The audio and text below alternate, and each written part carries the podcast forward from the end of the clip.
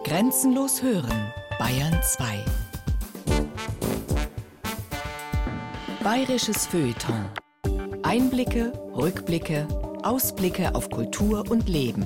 Immer am Samstagmorgen ab 8 und am Sonntagabend ab 20 Uhr. Ja, grüß Sie, na gut. Ein Weißbier, wie immer, gell? Ernstl, machst mal Weißbier? Ja, wunderbar. Danke, Ernstl. So, bitteschön. Ein eiskaltes Weißbier daher. Zum Wohle wünsche ich. Das ist so die, die Mutter, die archaische, große Mutter. Da kann man also immer hinfliehen. Gegen eine gute Kellnerin kommt gar nichts an in der Wirtschaft, das ist klar.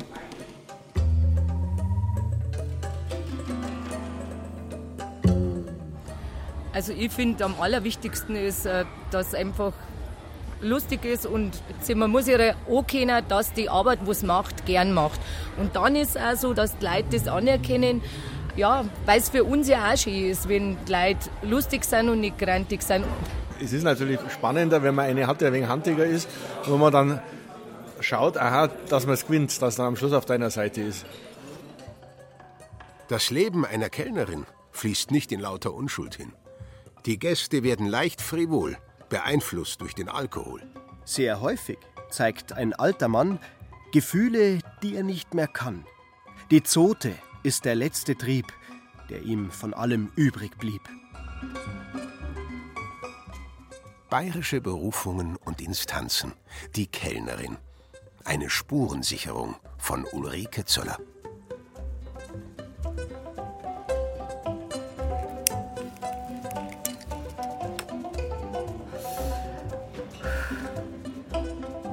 An und für sich darfst du natürlich nicht rauchen als Bedienung. Klar, wir sehen es ja ein.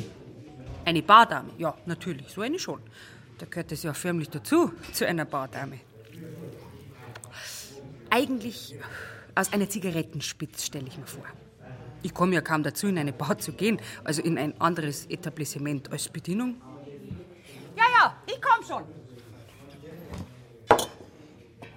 Das 17. Weißbier.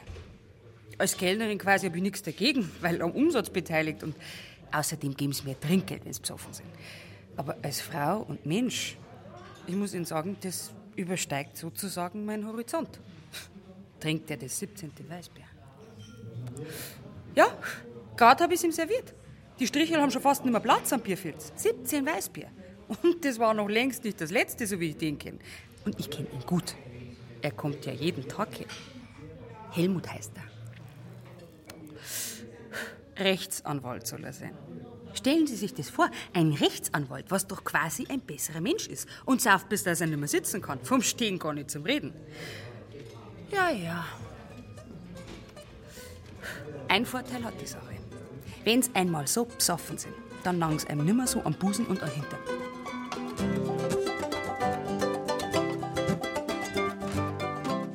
Herbert Rosendorfer, der Meister der Beobachtung, gab in seinem Monolog die Kellnerin Annie, dem bayerischen Prototyp der weiblichen Servicekraft im Gastronomiebetrieb oder der Restaurantfachfrau, eine Stimme.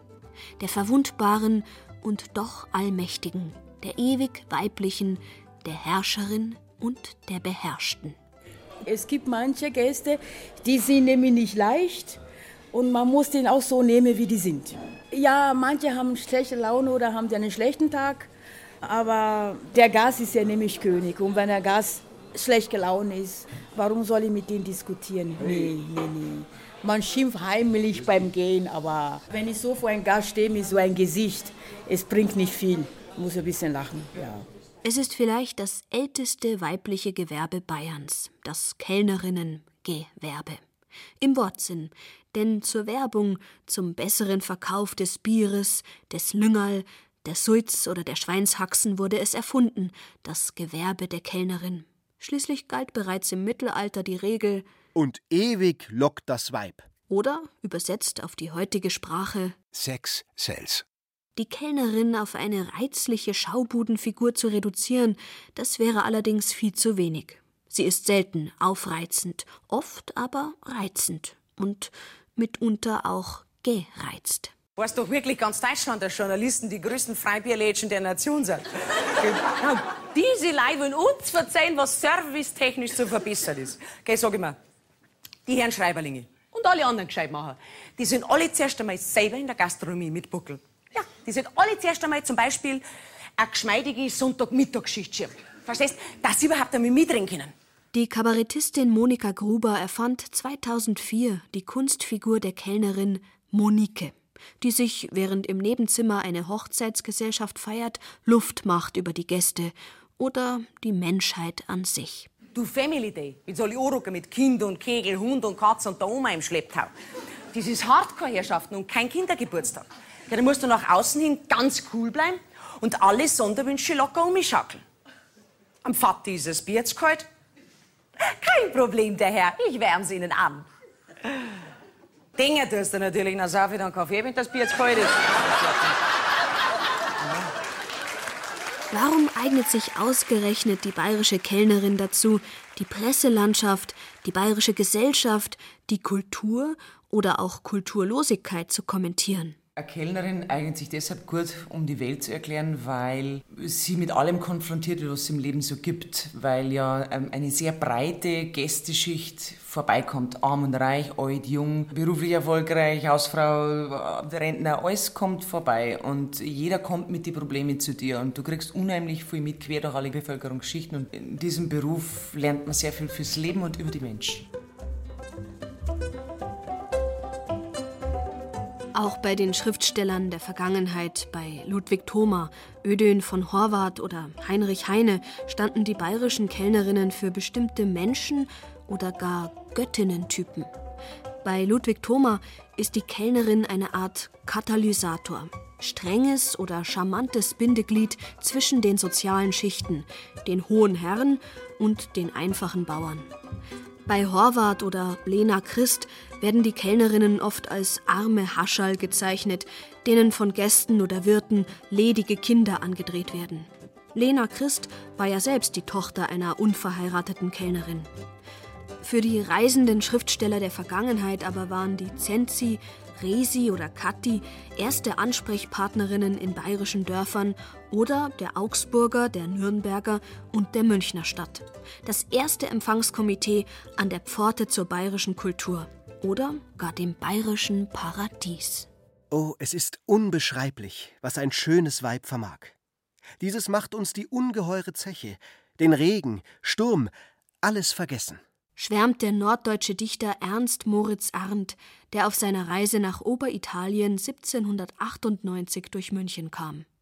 1783 bereits hatte der brandenburgische Gutsherr und Historiker Philipp Wilhelm Gerken einen Reisebericht publiziert mit dem Titel Reisen durch Schwaben, Bayern, angrenzende Schweiz, Franken und die rheinischen Provinzen etc.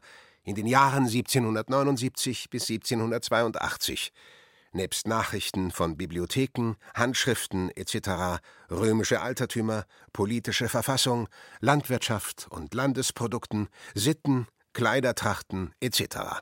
Und auch für ihn sind die Kellnerinnen die ersten Ansprechpartnerinnen und Repräsentantinnen Bayerns. Alle Gasthöfe in Bayern werden durch Kellnerinnen bedient, wozu man die schönsten Mädchen aussucht aus Ursachen, die jeder gleich erraten wird.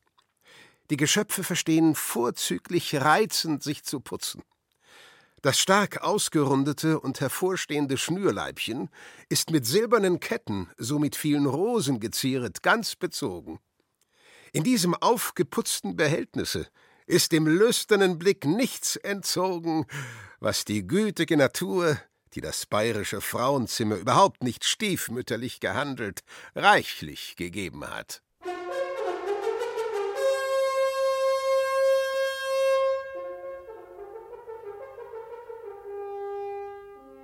Dass die ersten Repräsentantinnen Bayerns für die Welt, ob in einem abgelegenen Gasthaus in Unterfranken oder auf dem Münchner Oktoberfest, auch ohne Touristik und Sprachstudium fast jeden Wunsch erfüllen können, demonstrieren die beiden Freundinnen Angelika und Rosi, die seit vielen Jahren zwischen Mai und Oktober auf verschiedenen Volksfesten arbeiten.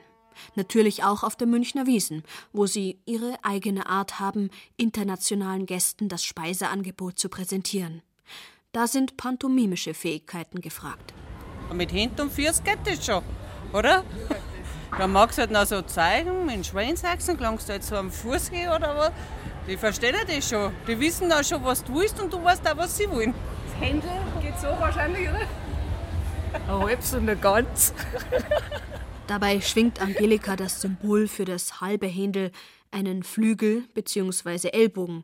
Und das beidseitige Ellbogenschwingen, das ist dann das ganze Händel. Was für eine Aufgabe eigentlich, für eine Verantwortung einfach, natürlich. Wo ich meine Gäste habe, denen ich Deutschland irgendwie nahe bringe. Ob ich jetzt aus dem Erzgebirge komme oder nicht, darum geht es nämlich nicht. Ich möchte doch nur, dass dieser Mensch denkt, mein Gott, ist das ein tolles Land. Grit, die vor vielen Jahren aus dem Erzgebirge nach Augsburg kam und hier in der Traditionsgaststätte König von Flandern arbeitet, ist sich ihrer Rolle als Repräsentantin Bayerns wohl bewusst. Zu bestimmten Anlässen, beispielsweise am 8. August, dem Augsburger Friedensfest oder zum Treffen der sudetendeutschen Landsmannschaften, bedient auch sie, die stattliche, kurzhaarige Sportliche, im bayerischen Dirndl. Ansonsten aber demonstriert sie in jeder Hinsicht, dass das alte Rollenbild der bayerischen Kellnerin und der heutige globale Lebensstil nicht im Widerspruch stehen. Grit aus dem Erzgebirge war es auch, die in Augsburg die Tradition des Wirtshausmusizierens mitbefördert hat, die den schwäbischen Streicherstammtisch einlud gegen ein paar Karaffen im Wirtshaus frisch gebrauten Bieres und eine üppige Brotzeit hier in der Kellerwirtschaft aufzuspielen. Im Laufe des Abends kann es dann durchaus sein, dass die aus einer Musikerfamilie stammende Grit sich eine Geige ausleiht und selbst ein Stück zum Besten gibt, bevor die Musikanten sich zum Essen begeben.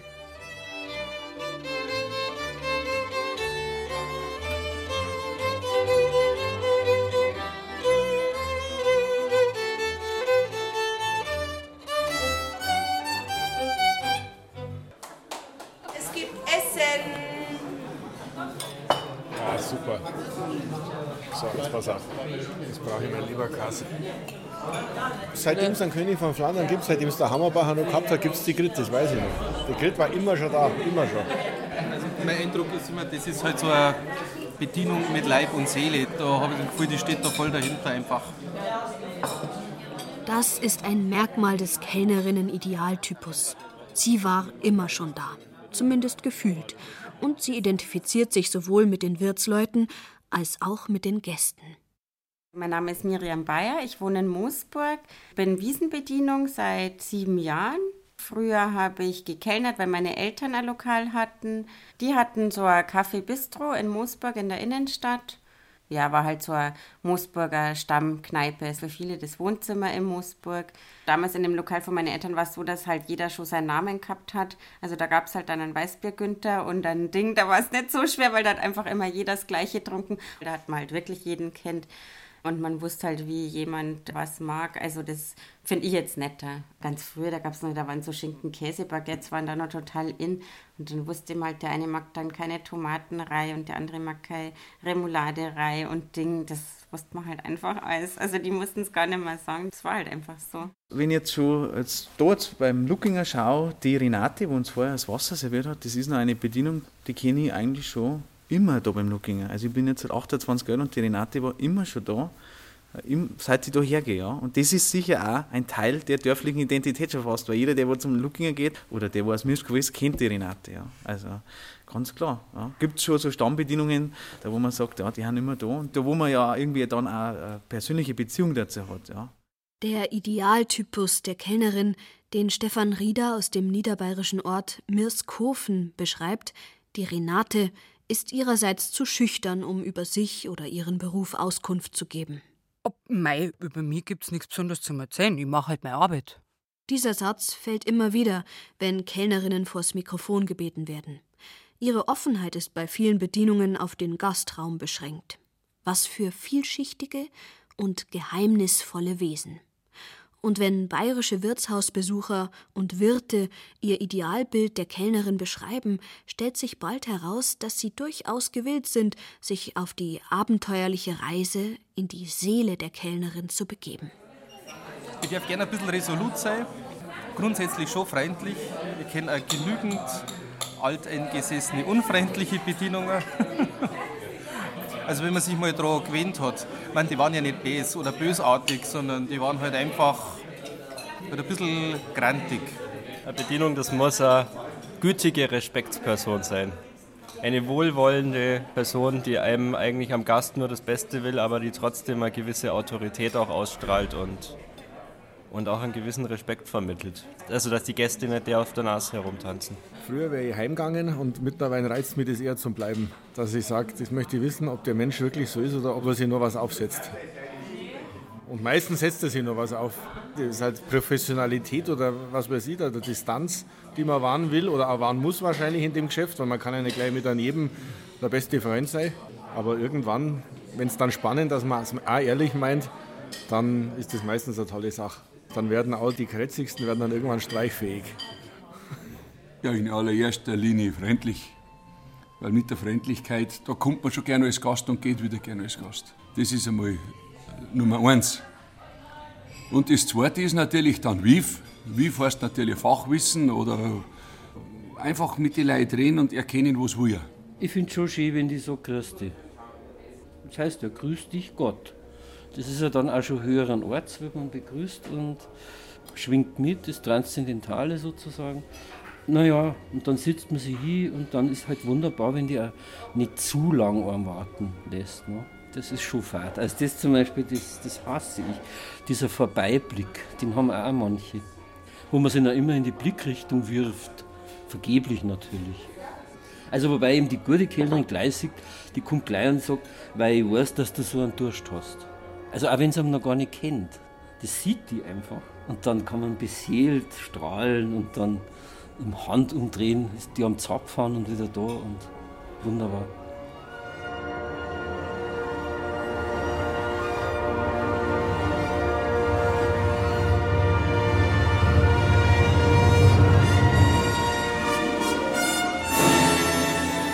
Und schon sind wir mittendrin im bayerischen Paradies, in dem es Bier regnet und Schweinshaxen schneit. Oder doch eher im Märchenwald der männlichen Vorstellungswelt von dem, was und wie eine Kellnerin zu sein hat? Alt oder jung? Schon immer dabei und routiniert oder frisch und abenteuerlustig? Wer es sich leisten kann, als Wirt oder Wirtin, sollte mindestens zwei Typen anstellen. Darüber sind sich viele Wirtshausbesucher einig. Die erfahrene und die unschuldige. Ein Paar, das der Schriftsteller Erich Felder 1911 in seiner Charakterskizze der Münchner Kellnerin so beschreibt. Neben der gereiften, wissenden, die für des Gastes Wohl und Wehe so viel vermag, steht, wie die Knospe neben der prangenden Rose, die neckische Kleine, die gar nichts weiß und kann, als mit schalkhafter Gebärde Biergläser nachfüllen und umt Erd hauen. Wie die Feen des Märchens fragen sie den Gast nach seinen Wünschen. Bei Darreichung der Getränke sprechen sie apodiktisch ihr Wohlbekommts. Ein Wunsch, der bei Münchner Weintrinkern gleichfalls etwas Märchenhaftes hat, weil er nur selten in Erfüllung geht. Der Fremdling setzt sein Glück nicht auf die Jüngste. Allmählich nähert er sich der voll erblühten Jungfrau, die täglich den Geldwert seiner leiblichen Genüsse kopfrechnend bemisst, mit zart empfundenen Aufmerksamkeiten, die sie freundlich dankend quittiert. Endlich glaubt er, Aussichten zu haben, und in der Tat gewann er so völlig ihr Vertrauen, dass die Holde ihm in einer vertraulichen Stunde treuherzig von ihren Kinderchen vorplaudert. Die Rose und die Knospe. Was für ein passendes Bild. Die Rose nämlich besteht nicht nur aus ihrer Blüte, sondern bekanntlich auch aus vielen Dornen. Und bis man sich als Gast zur Blüte vorgearbeitet hat, also rein stimmungstechnisch betrachtet, können Stunden, Monate oder Jahre vergehen. Es ist natürlich spannender, wenn man eine hat, der ein wenig handiger ist, wo man dann schaut, aha, dass man es gewinnt, dass er am Schluss auf deiner Seite ist. Ja, haben wir auch schon oft geschafft. Meint Robert aus Schwaben und gibt damit einen Begriff vor, der zum Verständnis des bayerischen Kellnerinnencharakters wichtig ist. Handig. Der Schriftsteller, Publizist und Dozent für bayerische Literatur Gerd Holzheimer hat sich mit diesem Begriff für den Typ der reschen, sehr bestimmten, manchmal sogar leicht groben bayerischen Kellnerinnen auseinandergesetzt. Also in der Handigen, da steckt einfach diese Dialektik drin, die wir in Bayern so gern mögen, das Aufschießen. Weil die handige Bedienung erlaubt dir als Gast, dass du entsprechend rausgibst. Sie erwartet es sogar. Wie, du kannst das nicht, dann hast du verloren. Also muss man natürlich Native Speaker sein, sonst versteht man es ja nicht. Dann muss man wissen, wie das mit dem Aufschießen funktioniert. Man darf ja auch nicht zu weit gehen, also es darf ja nicht persönlich beleidigend sein, aber es muss schon den anderen richtig herausfordern. Ja, ist, glaube ich, schon so, so ein gewisser äh, Folklorismus, dass die bayerische Kellnerin, die typische, immer nur äh, grantig und schnappig sein muss. Den gibt es schon, den Typ. Darunter ist aber auch immer eine große Schicht Herzlichkeit vorhanden. Aber ich finde, dass sie die Gäste bedient, aber sie ist nicht die Dienende. Ich finde, da kann sie ruhig den Mund aufmachen. Oder es gibt ja auch nette Beispiele, der Franz Xaver Bogner, der hat mir mal eine Geschichte erzählt, dass er ähm, wollte einen Leberkass bestellen und hat dann aber eine relativ große Portion bestellt und äh, ich weiß gar nicht, 300 Gramm oder was. Und hat die Kellnerin Franziskaner gesagt, nein, die bringen ich noch nicht. Dann habe ich gesagt, wieso? Nein, nein, ich möchte die, Portion bestellen. Das, das essen sie nie. Ich weiß genau, viel das ist. Dann wird die Hälfte wieder stehen lassen und dann muss ich es wieder wegschmeißen. Bringen nicht zuerst die wenn sie das gegessen haben, können sie noch einen haben.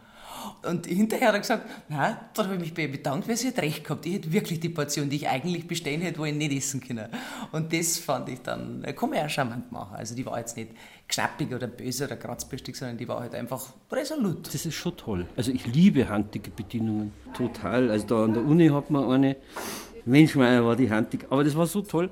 Die hat genau gewusst, wann Seminarschluss ist und dann ist man eingelaufen und das Bier ist schon da gestanden. Also das ist natürlich schon es ist auch die Liebe im Handigen, das ist schon da.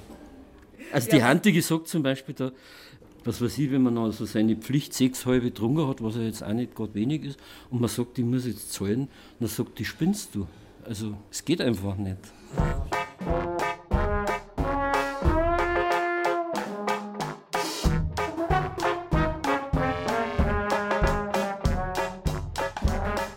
Also so jetzt der nicht handige Typ, das wäre für mich so die Alma Mater.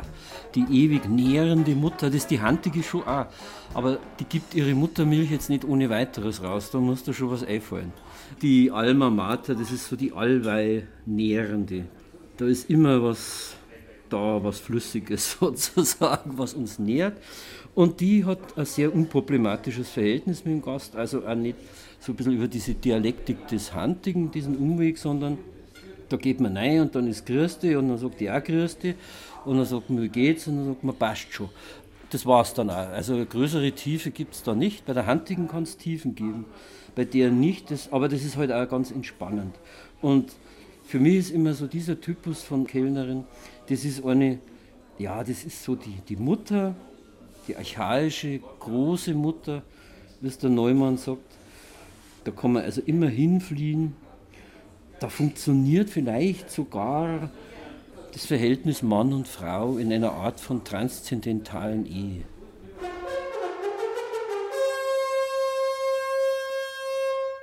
Alma Mater, die große Nährmutter oder einfach große Mutter, wie der Psychoanalytiker Erich Neumann sie nannte, hat in ihrem Berufsalltag einen treuen Kollegen. Gott Eros. Er schleicht um die Wirtshaustische, verzaubert die Stimmung zwischen Gast und Göttin. Unmerklich.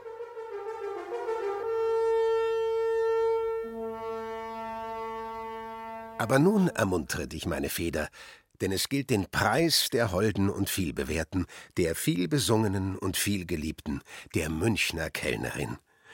Welch zauberhaften, gleichsam magnetischen und hypnotischen Einflusses auf die Männerwelt wurde sie von den Frauen geziehen. Schreibt der Journalist und Kunsthistoriker Georg Jakob Wolf in seinem 1924 erschienenen Buch Die Münchnerin. Natürlich gibt es unter ihrer großen Schar leichte Fliegen, aber es ist nicht eine Auswirkung des Berufes, wenn eine Kellnerin leichter Sitten ist.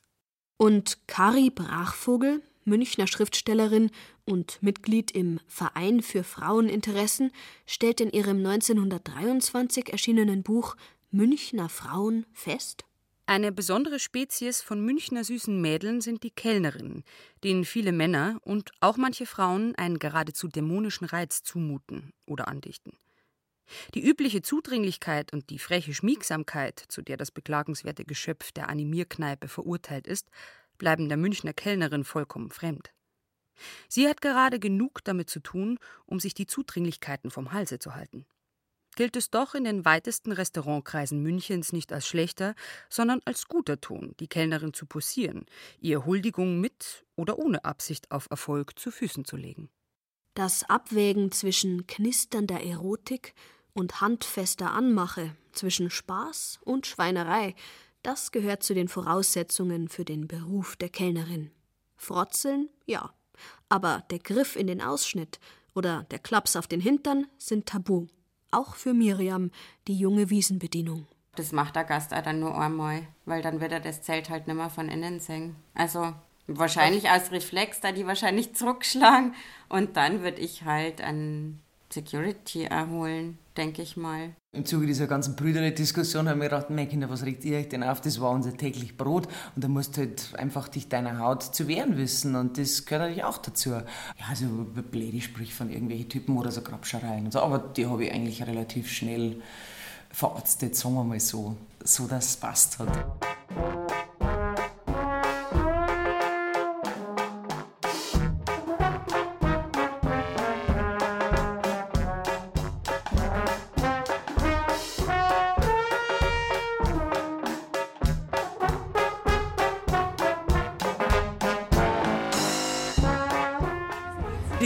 Glaube ich, schon ein bisschen so, so Klischee, dass, dass man denkt, äh, jeder starrt uns bloß in Ausschnitt oder will uns am Arsch aufhauen, sage ich jetzt mal so, wie, wie es ist. Aber so ist eigentlich nicht die Erfahrung. Also bei mir jetzt nicht. Mit dem ist es dann schon wieder so, dass das eigentlich äh, in gewisser Weise provozierst. Also es sollte halt was zum Singen sein, aber halt nicht alles. Und das ist ja eigentlich immer so ein bisschen was zum Appetit halt, oder? Sagt man. gegessen wird er wieder daheim. Genau. Fesch sind sie, die beiden Freundinnen Angelika und Rosi, die hauptsächlich auf Volksfesten, zum Beispiel auf dem Gillermoos im niederbayerischen Abensberg oder auf dem Gallimarkt in Mainburg bedienen. Im Dirndl mit tiefen Dekolletés, die die körperlichen Vorzüge, sprich das Holz vor der Hütten, bestens, aber nicht unzüchtig zur Geltung bringen. Die Kellnerinnentracht ist in vielen Wirtshäusern zwischen der Salurner Klause und Berlin Mitte das Dirndlkleid. Je nach Etablissement festlich lang, dezent oder auch kurz und bunt. Beim Anblick der Kellnerin gerät sogar der Berliner Schriftsteller Friedrich Nicolai, der in seinen Schriften ansonsten kaum ein gutes Haar an Bayern und seiner Kultur lässt, ins Schwärmen. Die Kellnerinnen in den Wirtshäusern tragen eine besondere bayerische Nationaltracht, die ihnen nicht übel steht. Dazu gehört ein kleiner runder Hut, der mit kräftigen Goldborten besetzt ist. Die Brust ist in ein breites und steifes Mieder geschnürt, das vorne offen und reich mit Stoff ausgelegt ist. Vorn ist das Mieder von oben bis unten mit silbernen Kettchen geschnürt, oft in drei Reihen. Und man sieht sie direkt vor sich. Ein Bild von einem Madel.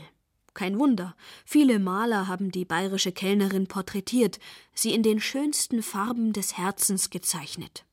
Unter ihnen waren Lorenz Qualio, Franz Xaver Nachtmann oder Franz Drechsler, Toni Aaron oder Friedrich August Kaulbach, der die Kellnerin Coletta Möritz in seinem Bild von der Schützenliesel verewigte.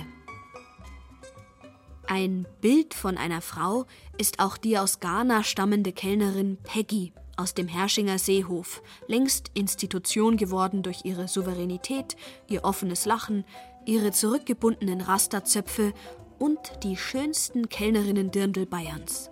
Wie angegossen sitzen die geschmackvollen Kleider auf ihrer schwarzen Haut und ihrem perfekten Kellnerinnenkörper. Jeden Sonntag habe ich meistens Dirndl an und unter der Woche habe ich die normale schwarz-weiß, also schwarze Rock und weiße Bluse, ja. Dirndl mache ich selber. Ich mache nämlich seit vier, fünf Jahren in Grafrath beim Volkshochschule Nähenkurs.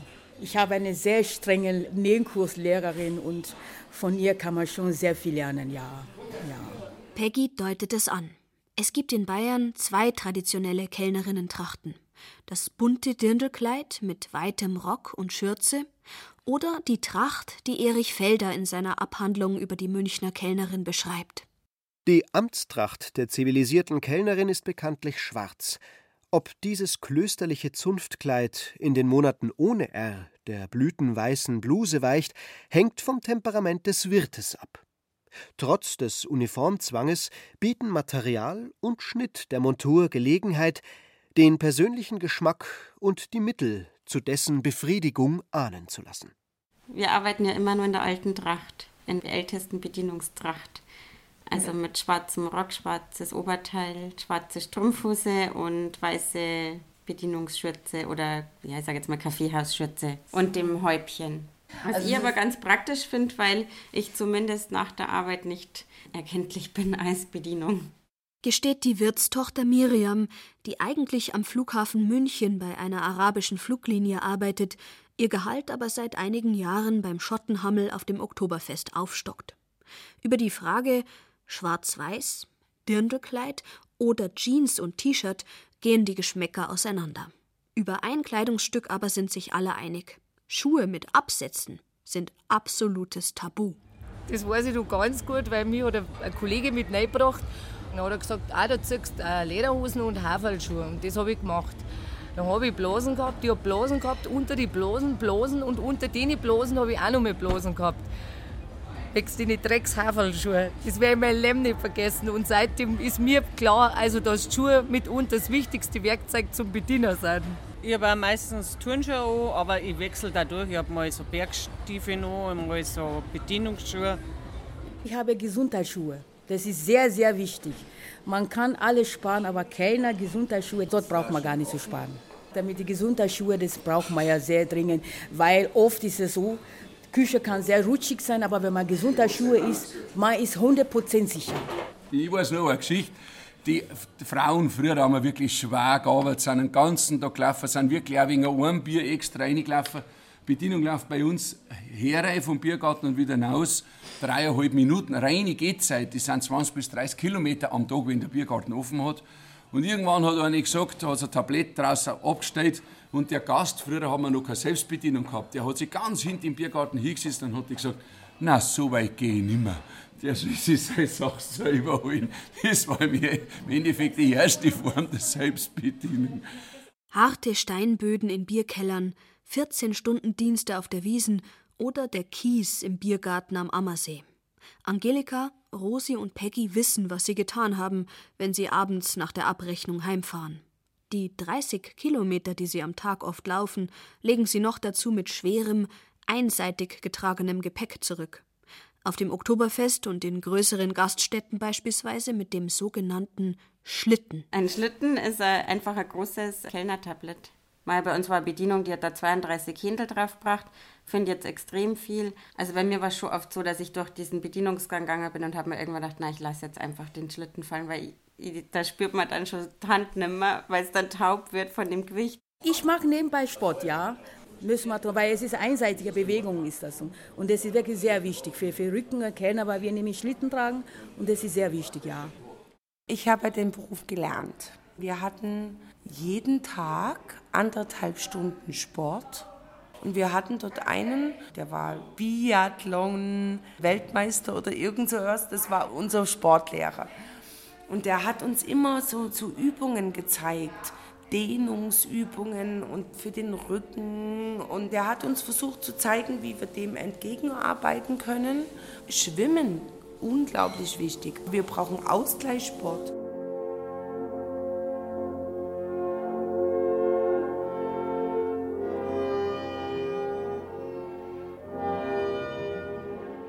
Grit, die aus dem Erzgebirge stammende Kellnerin im Augsburger Lokal König von Flandern, gehört zu den immer seltener werdenden Servicekräften mit professioneller Ausbildung. Sie hat in vornehmen Restaurants gearbeitet, servieren, kalkulieren, flambieren und tranchieren von der Pike auf gelernt. Und sie gehört zu den Bedienungen, die scheinbar schon bei Erscheinen des Gastes wissen, was er essen und trinken möchte. Telepathie? Nein, schmunzelt sie, auch dieses Wissen ist keine Hexerei, sondern professionelles Wissen. Wir hatten jeden Tag 45 Minuten einen freien Psychologen. Das gehörte zu unserer Ausbildung. Und wir haben so Rollenspiele gemacht, Sanguiniger, Choleriker etc. Und äh, welche Art von Charakter sitzt wo im Gastraum, also in der Mitte vom Gastraum oder am Rand. Wer wütet durch die Karte und findet natürlich nichts. Wer braucht dafür 25 Minuten und weiß immer noch nicht, dass er vielleicht eventuell doch eine Apfelschorle trinken möchte? Du brauchst einfach Handwerkszeug. Der eine ist so, der andere ist so. Und dass ich in der Lage bin, auf einen Blick zu wissen, was der Mensch möchte. Ich weiß es einfach, weil das habe ich ja gelernt. Unser Gast ist unser Gast. Wir hoffen, dass es ihm heute gut geht, weil morgen kommt er nämlich wieder.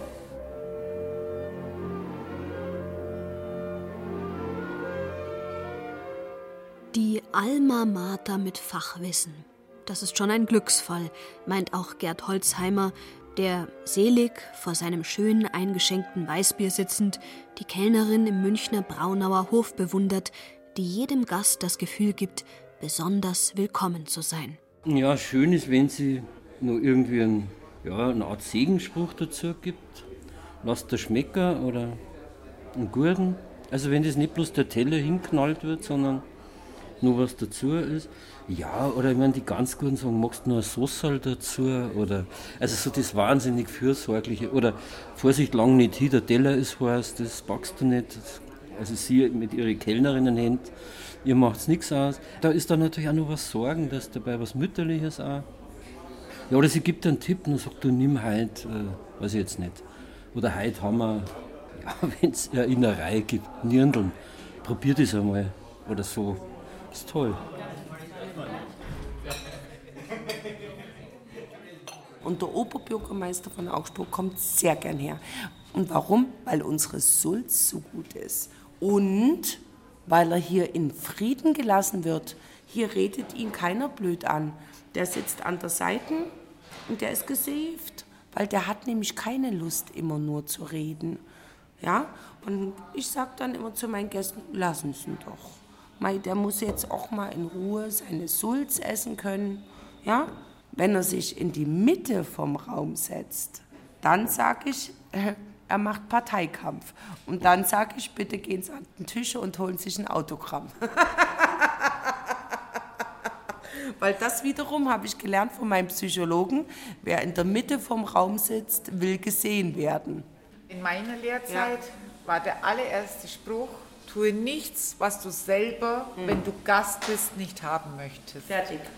Und ich glaube, egal, und damit bist du nach durch. der Devise, ja. wenn du selber ja. arbeitest, ja. haben sie viele Sachen schon erledigt. Es gibt mit Sicherheit äh, Gäste, wo ich sage, oh, geh lieber du hin, weil ich sehe schon beim Reinkommen, ah. glaube ich, bin ich der richtige Typ. Oder auch und dann gehe ich hin und, und, und genauso ist es umgedreht. Und, dann denke genau. ich, Christina, ich glaube, das sind deine Gäste. Ja, wieso denn nicht? Das ist doch nicht Weil es schlimm. gibt immer natürlich Gruppen, wo du sagst, da springt, ist, ist mir ihrs oder manche, wo ich sage, ja, auf die habe ich heute gewartet.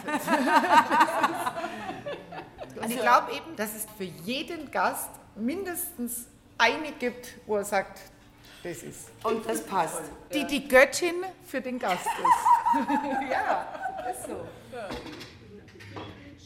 Grit und Christina, die beiden Kolleginnen im König von Flandern, sitzen glücklich, aber erschöpft um 1 Uhr nachts neben dem Brauereikessel. Vor sich einen Feierabendwein. Denn auch die ewig Bedienende verspürt am Ende des Abends Durst oder den Wunsch, sich bei einem Glaserl zu entspannen. Oder auch den eingetroffenen Wein für den nächsten Tag zu testen, denn auch das, was sie kredenzen, möchten gründliche Kellnerinnen wie Peggy aus Hersching vorher testen. Wenn man in ein neues Haus geht, jeder hat seine eigene Speisekarte und das müssen wir ja muss man unbedingt äh, auswendig lernen, weil jede Essen mit der Beilage und so müssen wir schon lernen. Und die Getränke, die Weine, die wir haben, müssen wir auch mal lernen. Aber mit der Zeit merkt man schon alles, ja. ja. Also wenn wir neuen Wein bekommen, dann bestehe ich immer drauf, dass ich mal probieren und so weiter. Wenn ein Gast fragt, was haben Sie denn für einen Wein? Wie schmeckt das? Wenn ich sage, ich weiß das nicht, das ist schon traurig. Also muss man ein bisschen schon Ahnung haben, wie das schmeckt, ja. Ich mag kein Bier nicht, ich mag kein Sekt oder Wein, also überhaupt nicht. Aber meistens musst du ja fahren, dann kannst du ja auch gar nicht so. Ja, meistens ist schon mal, wenn du so im Abend bist und gerade mal keine Zeit hast, dass du zum Trinken gehst und sagt einmal einer, gibt es auch so einen schönen Brauch und sagt, magst du trinken? Natürlich lehne ich das Angebot nicht ab und bin auch manchmal echt dankbar drum. Ja. Also auf der Wiesn ist es ganz komisch, weil ich eigentlich nie Bier trinke. Und am letzten Abend, also ich freue mich dann die ganze Wiesen über auf ein kaltes Bier. Und das ist ja, glaube ich, das einzige Mal im Jahr, wann ich Bier trinke.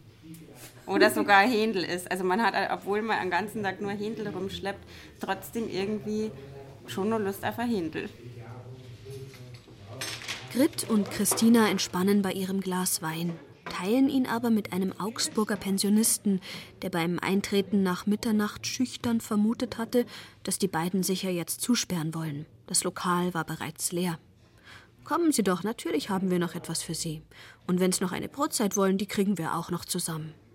Mütterlich, fürsorglich ermuntern die Kellnerinnen den Herrn, sich einen Platz zu suchen und bitten ihn nach kurzer Zeit an ihren Feierabendtisch. Die beiden sind ein gutes Team. Grit, die stattlich-sportliche mit dem Kurzhaarschnitt, Christina oder vielmehr Christina, die etwas zierlicher wirkende. Unterschiedlicher könnten wir nicht sein, meinen sie, und deswegen klappt die Zusammenarbeit so gut. Die zwei Kolleginnen teilen sich ihre Tische und ihre Gäste auf, je nachdem, wer zu wem besser passt. Besonders ans Herz gewachsen sind ihnen aber ältere Menschen, glaube einfach, dass äh, es wichtig ist mittlerweile, dass du den Leuten die Scham nimmst. Alleine zu kommen. Darf ich, darf ich überhaupt das essen? Dann? Oh, ich hab's nicht Darf ich alleine Und ich sage immer, das sind halt so Sachen, äh, ich glaube, wir gehen mit unseren Gästen sehr familiär um. Oder auch, dass auf einmal jemand gestorben ist. Da kommt ein Pärchen, die kommen jeden Sonntag und dann kommen die sechs, sieben Sonntage nicht mehr. Und Christina und ich sind fast immer am Sonntag da und dann sagen, was ist denn los? Und dann kommt auf einmal einer von den beiden in Schwarz und dann weinen wir ja fast mit doch, man ist schon Ansprechpartner, man kriegt Probleme mit und Eheprobleme und dann kommt wieder einer, weil er seine Frau rausgeschmissen hat. Und natürlich hört man sich das an. Und auf der Wiesen habe ich zum Beispiel auch einen Gast, ich weiß jetzt sein Alter nicht genau, ich weiß, dass seine Mutter mittlerweile fast 100 ist. Und der kommt auch jedes Jahr und besucht mich wieder und setzt sich hin und redet mit mir und erzählt mal, wie es seiner Mama geht obwohl ich den gar nicht kenne. Also ich sehe den das ganze Jahr überhaupt nicht nur auf der Wiesen. Und der weiß halt, wo mein Platz ist und da besucht er mich und dann ratschen wir halt jedes Jahr. Und das ist eigentlich auch ganz nett. Auch der mustergültigste Gatte sehnt sich in allen Züchten nach dem gewissen Etwas der weiblichen Jugend. Blüht sie ihm nicht im eigenen Hause, so sucht er sich instinktiv ein Wesen, das schick und frisch ist und trotzdem seine kleinen Gebräste teilnahmsvoll mit dem bewährten Hausmittel der billigen Binsenwahrheit beschwichtigt, dass es schon besser wird, seine unausrottbaren Gewohnheiten kennt und doch nicht seine Frau ist. Diese Rolle, die keine jugendliche Liebhaberin erfordert, aber diskret gespielt sein will, ist der Münchner Kellnerin auf den Leib geschrieben. Die Zenzi ist über Titelbürden und Verdauungsbeschwerden ihrer sämtlichen Schutzbefohlenen unterrichtet. Sie kennt die bekümmerten Gedärme des Herrn Rats und weiß, welche Käsearten dem Herrn Doktor den Schlaf rauben.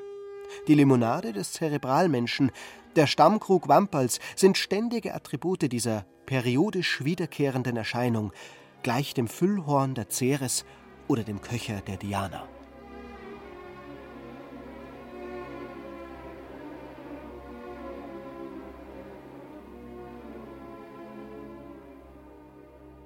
Da erscheint es wieder, das Göttinnenhafte der Kellnerinnen, als Diana, der beschützenden Göttin des Mondes und der wehrhaften Göttin der Jagd. Eine wehrhafte und bestrafende Frau muss sie bisweilen sein, die bayerische Servierkraft. Denn oft ist sie die Schlichterin und Ersthelferin bei Raufereien, zum Beispiel auf dem Oktoberfest, wo Angelika, Rosi und Miriam seit vielen Jahren arbeiten. Manchmal gehst du selber hin und sagst, du, hör auf. Das hat keinen Sinn, du musst hinaus und dann ist der Tag vorbei. Die meisten lassen sich beruhigen. Ich glaube, als Bedienung hast du eine andere Möglichkeit, weil du tragst ja das Bier. Und das sehen halt die und dann sagen die, naja gut, was soll's, nachher auf. Ich glaube schon, dass Bedienung da eigene Gesetze hat, oder nicht? Die lassen es die in Ruhe und lassen die durch und sagen, ja gut, nachher mal auf mit dem Schmarrn. Ja, und meistens ist es ja so, dass man mit denen Leuten, wenn man ist ja doch über Stunden zusammen und hat einen Spaß und eine Gaudi. Und meistens ist es ja Dummheit, wo es dann das Streien oder das Stänkern anfangen und dann kann man gut darauf einwirken, dass sie es wieder bleiben lassen und dann einmal wieder Maß miteinander trinken, weil meistens ist es so, erst wer, wer kappelt und dann hockt man sich zusammen und trinkt wieder Maß. Und das ist ja eigentlich das Schöne in Bayern, oder? Angelika und Rosi haben vor vielen Jahren als junge Mütter ihre Wiesen- und Volksfestkellnerinnenkarriere begonnen. Nicht obwohl, sondern weil sie daheim kleine Kinder hatten. Die meisten Feste gehen ja übers Wochenende. Da ist der Mo daheim. Und für die zweieinhalb Wochen Oktoberfest ließ sich meistens auch eine Lösung finden. Bezahlter Urlaub vom Alltag als Hausfrau. Wissen finde ich es überhaupt nicht so anstrengend. Weil da hast du bloß drei Tische und mit drei Tischen, was soll da anstrengend sein? Schlimmer ist in einer normalen Bierzeit, da jetzt einmal sagen, weil da hast du einmal eine Reihe durch und das sind dann zwölf Tische, ist noch schon ein Unterschied.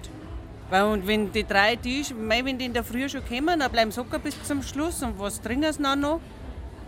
Man kann ja nicht von der Früh bis auf Nacht nur saufen, geht ja nicht. Irgendwann geht nichts mehr. Was machst du dann, also wenn du merkst, das ist einer jetzt nicht mehr zum Retten? Ich lasse ihn halt noch schlafen oder dann kommt eh der Ordner und tut ihn aus, wenn er schlaft.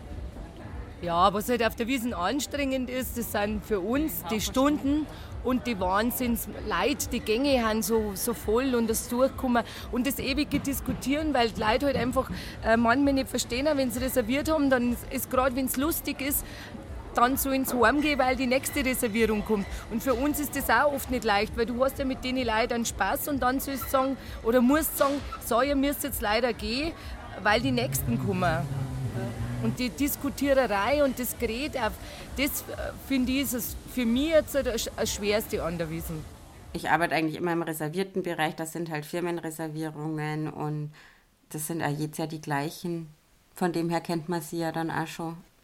Ich bin ja auch Bedienung und ich darf mich nicht beschweren, wenn meine, meine Gäste, sage ich jetzt mal, betrunken sind, weil davon leben wir ja auch ein bisschen. Also ist halt ein Fest, wo man Bier trinkt und klar kriegt man es außenrum mit oder mal mit Schlägereien oder keine Ahnung oder dass mal einer vielleicht sich das Händel nochmal durch den Kopf gehen hat lassen oder so. Aber das ist bei mir auch schon passiert, aber mein Gott, das ist halt so. Das ist halt kein Kindergeburtstag.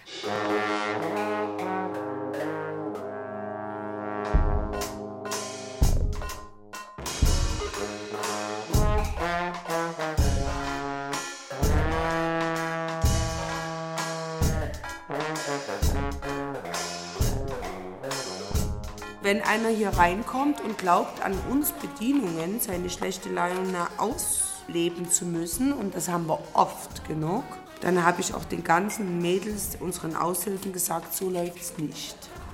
Wir sind nicht der Mülleimer. Und wenn er den teuersten Anzug der Welt anhat, dann geht er bitte. Weil auf das Geld sind wir nicht angewiesen. Die Mädels geben sich Mühe und die sind hübsch und die sind süß und die machen sich zurecht und die wollen einfach freundlich sein und alles. Aber da gibt es dann immer wieder so Krantbackler, denen kannst du es eh nicht recht machen und dann sollen sie einfach woanders hingehen. Am besten vielleicht zu McDonald's. Die Kellnerin, mütterlich nährende, aber auch strafende Göttin mit bisweilen dunklen Seiten. Ja, ja, die hat die Macht darüber, ob du zum Schluss noch ein Bier kriegst oder ob du heimgehen musst. das haben wir in Bamberg mal gehabt. Äh, in so einer Brauereigaststätte, die machen um, um 11 Uhr äh, abends zu. Die verkaufen da um dreiviertel 11 Uhr nur ein Bier. Und zwei, eine ganze halbe und zwei Minuten später drauf reißen sie das Fenster auf. Da kannst in der eiskalten Wirtschaft ein Bier austrinken. Eine gute Kellnerin weiß auch genau, wo der Mann schwach ist. Gerade der aggressive Mann, die, die macht den in fünf Sekunden, streitet den auf Null. Und weiß auch wie. Intuitive Psychologin, die weiß das, die fühlt das. Therapeutin sogar, Beichtfrau. Ja, und natürlich ja schon diese ewig Nähernde. Mit jedem Schluck Weißbier fällt dem Schriftsteller Gerd Holzheimer noch eine weitere Göttin ein, die er der bayerischen Kellnerin gleichstellt. Die strafende Göttin Kali, die Mutter und Erdgöttin Holle. In Holzheimers Kellnerinnen-Pantheon haben sie alle Platz. Ja, und auch mit den Substanzen, dieses Gerste, dieses Hopfen, das sind ja Ursubstanzen der Erde. Und sie ist diejenige, die es verteilt. Aber ich glaube, dass bei Fruchtbarkeitsgöttinnen ist natürlich schon immer Ambivalenz. Das wäre die Handige eben nachher. Also wenn es dumm geht, dann kann ich dich auch ganz schön runterziehen. Die dunkle Seite dann. Mit der ist auch nicht nur zu spaßen, überhaupt nicht. Ne? Also die kann ich ja vernichten. Dann verdurstest du. Das ist Wüste.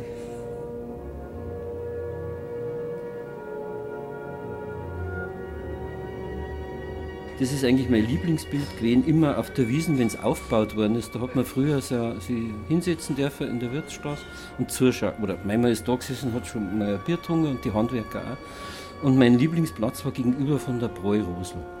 Und da geht auch die Sonne unter nachher. Aber es ist ein ganz bestimmtes Licht. Es ist nicht mehr Sommer, es ist schon ein bisschen Melancholie. Und dann sitzt man da und dann, und dann ist die Bräurosel auf ihrem schwarzen Rappen übergroß. München ist ganz klar unter die Hufe und sie bringt endlos Bier und ist so blitzsauer, das Madel. Und, und das Bier geht nie aus und, und das ist alles gut, das ist alles Glück. Also so stelle ich mir eine Göttin vor.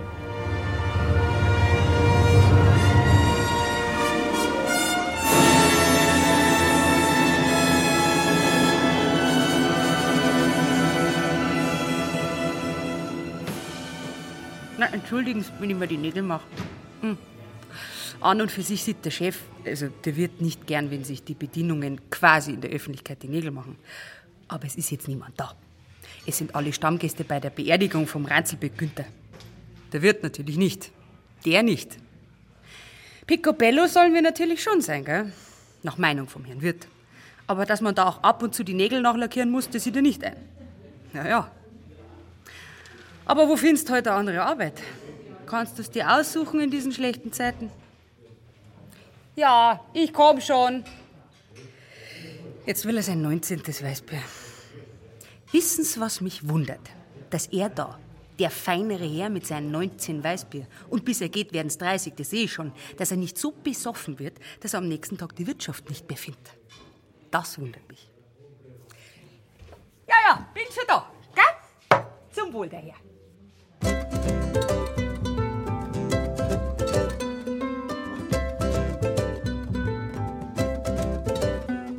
Bayerische Berufungen und Instanzen, die Kellnerin. Sie hörten ein bayerisches Feuilleton von Ulrike Zöller, die auch Regie führte.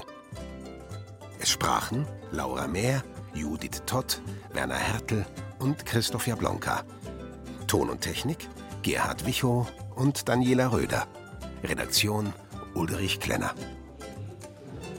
Oh, Moment, müssen wir Strichel machen? Kleinen Augenblick.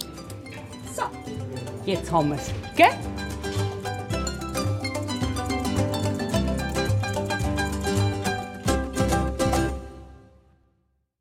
Eine Produktion der Redaktion Hörbild und Feature Land und Leute des Bayerischen Rundfunks 2015.